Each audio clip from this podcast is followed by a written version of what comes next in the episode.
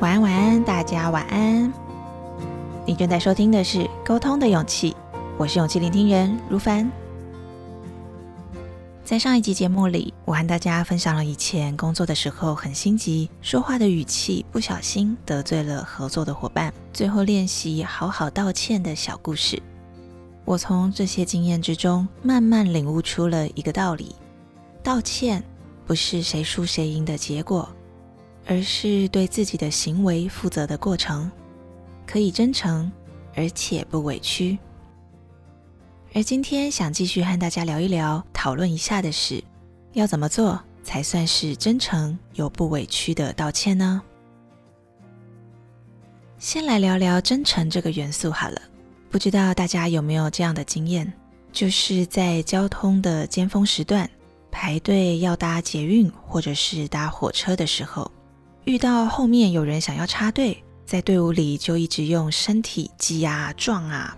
啊，他嘴上哦会说着不好意思，不好意思啊，啊，抱歉，抱歉啊，啊，对不起啊，借而过啊，嘴上会说着这些道歉的文字，但是听起来真诚吗？他的行为还是一直在挤人、撞人，这些嘴巴说出来的歉意，并没有让他产生改变，我们也就很难相信他道歉的诚意。再来聊聊一个比较极端的例子。如果身边有一个人很喜欢摔破东西，而且不是摔他自己的，是摔我们的东西，每次摔他都会道歉，他都会说对不起，我不是故意的。然后下一次他再继续摔东西，再说对不起，周而复始。他虽然有道歉，但是这个摔东西的破坏行为并没有产生改变。这样的道歉。会让我们想要买单吗？还是会觉得很难再相信他说的话了呢？我从以上两个在我生活里实际发生过的例子之中，了解到，原来原来，在一个道歉之中，真诚的态度是要用行动来佐证的，而这个行动就是改变。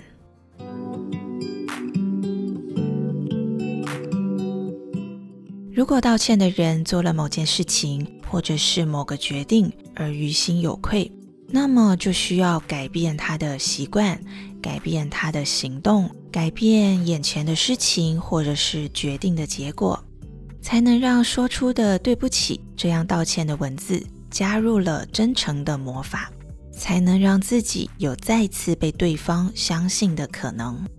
所以后来，但凡我觉得。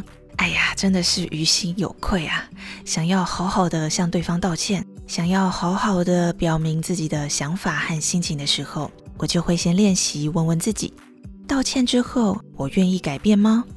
我会做出什么具体的改变呢？我又可以接受自己改变到什么程度呢？比如说，因为我很心急，所以说话的语气不好，我想向对方道歉，那么我得先想清楚。